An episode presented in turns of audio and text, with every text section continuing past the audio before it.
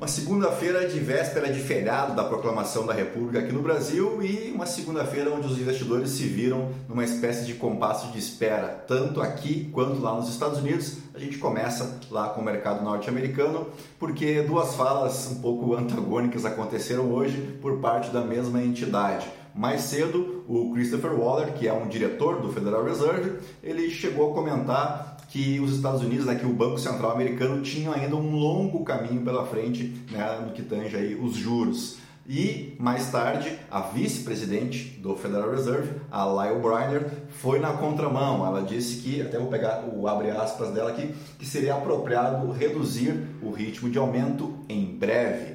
Então, entre um longo caminho e uma redução em breve, uh, os investidores realmente ficaram a ver navios e tentando adivinhar, eu acho que a gente pode extrair aqui da fala dos dois é que dificilmente teremos uma nova alta da mesma magnitude, né, de 75 pontos base. Talvez uma alta de 0,5%, lembrando que o desafio do Federal Reserve é imenso, porque a meta de inflação para esse ano era de 2%, né? então eles estão a léguas uh, dessa meta de inflação. Do lado político, repercute lá ainda a confirmação da vitória democrata ao Senado americano, uh, contrariando os prognósticos né, de que os republicanos conseguiriam maioria tanto na Câmara quanto no Senado, mas ficou maioria republicana na Câmara e os democratas conseguindo maioria no Senado, fortalecendo assim um pouco mais o governo do Joe Biden, que está na Indonésia, lá para o grupo do G20, e ele vai ter o encontro, o primeiro encontro hoje como presidente dos Estados Unidos com o Xi Jinping, né, que recentemente também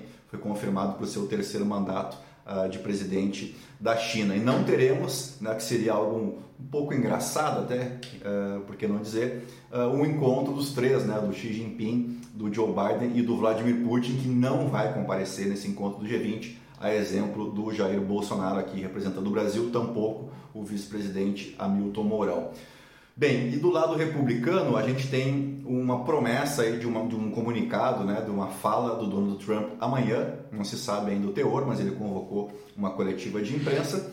E temos do lado republicano também uma figura que começa a ganhar um pouco de protagonismo, que é o, o Ron DeSantis, que é o governador da Flórida, que foi um grande apoiador do Donald Trump na sua campanha lá em 2018 e que, eh, como governador da Flórida, começa a despontar como um nome republicano possível para a corrida eleitoral. Eh, o Ron DeSantis é bem mais jovem, ele tem 44 anos, terá 45, 46 então, nas próximas eleições e pode ser, a gente sabe que em política tudo pode acontecer em dois anos, quem sabe a gente não tenha um confronto né, do criador com a sua criatura, o DeSantis que tem um, um, discurso muito alinhado com o Donald Trump talvez ainda não seja uma figura tão desgastada né, como foi uh, o Trump com aquele seu final de governo lá que foi um pouco vexatório, por que não dizer, né?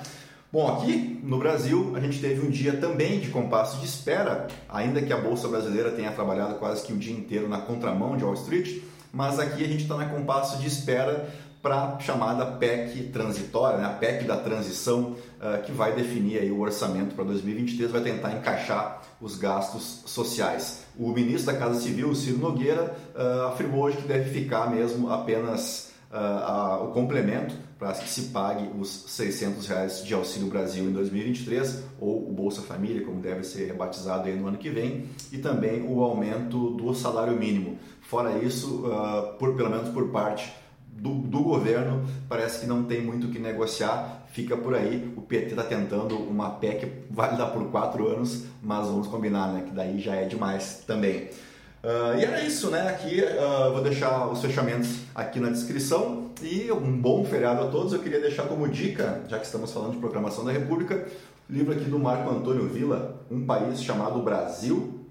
O Marco Antônio Villa, na minha opinião, é o maior historiador vivo aí que temos no país. Uh, é um livro bem conciso, ele vai é a história do Brasil do descobrimento até o século 21 em 300 páginas, vamos combinar que ninguém conseguiria fazer né, um detalhamento muito grande. Então é um livro bem conciso, bem resumido, mas ele dá uma visão bem ampla, bem geral uh, e com bastante fonte uh, histórica uh, desse, dessa história desse nosso país chamado Brasil, que amanhã comemora a sua proclamação da República. Era isso, eu volto na quarta-feira com mais uma edição do nosso Morning Gala. A todos, então, um bom feriado e até lá. Tchau, tchau.